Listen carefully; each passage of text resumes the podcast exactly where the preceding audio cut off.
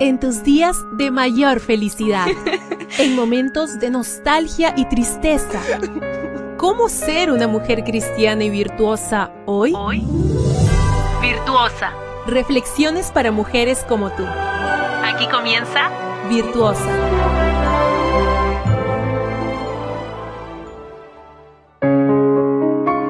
Hasta este momento hemos aprendido grandes enseñanzas en esta hermosa devocional de este año 2024 virtuosa.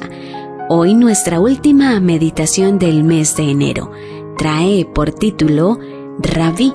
John Orber dijo Roma tenía ejércitos, Grecia, cultura, Egipto, riqueza, Israel tenía el libro. Un rabí conocía bien ese libro. Rabí, esta palabra aparece 15 veces en la Biblia, siempre en el Nuevo Testamento, Mateo, Marcos y Juan. En todas las ocasiones se usa para referirse a Jesús, excepto en dos. Una excepción la encuentras en Mateo 23:7. Es cuando Jesús, hablando en público, criticó a los escribas y a los fariseos diciendo de ellos que les gustaba ser llamados rabí pero advirtió a sus oyentes diciéndoles, no hagáis conforme a sus obras porque dicen, pero no hacen. Esto lo encuentras en Mateo 23.3. Obviamente, aquellos maestros de la ley no eran auténticos rabís. La otra excepción la dejamos pendiente hasta el final.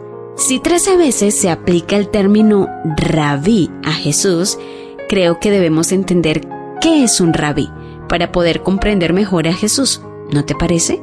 El significado original de la palabra rabí es el grande.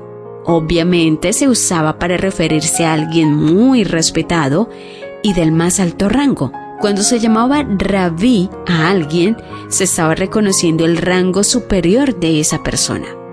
En el judaísmo de los tiempos de Jesús, el significado de rabí había derivado a maestro y era la forma común en que los alumnos se referían a quienes les enseñaban, aunque no necesariamente esos rabís tenían que tener educación formal. El término no tenía aún el matiz de una relación académica, sino de una relación de aprendizaje en la vida. Posteriormente pasó a aplicarse dentro del judaísmo a destacados maestros de la ley y ahora sí dentro de un contexto de educación formal. El maestro, el educador, el grande, ese es Jesús.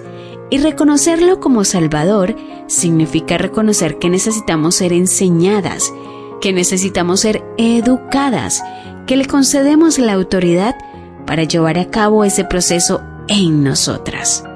¿Por qué? Porque Jesús fue un rabí como ningún otro, porque Jesús fue el ser más grande que ha existido, según la Biblia, que es la autoridad más grande que tenemos. ¿Te sientes cómoda con este tipo de relación maestro-alumna con Jesús? ¿O quién te está enseñando lo que sabes en la vida?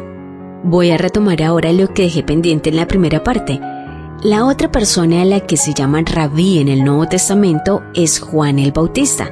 Lo puedes confirmar en Juan 3:26. ¿Casualidad? Lo dudo. Resulta que de él dijo Jesús que no ha existido ser humano más grande en la tierra. Te dejo con el versículo de Juan 1:49. Rabí, tú eres el Hijo de Dios, tú eres el Rey de Israel. Gracias por ser parte de Virtuosa, una reflexión diferente cada día. Tu apoyo en Dios, nuestra roca fuerte y aliento para cada día. Para que seas siempre virtuosa. Esta fue una presentación de Canaan Seven Day Adventist Church y DR Ministries. Hasta la próxima.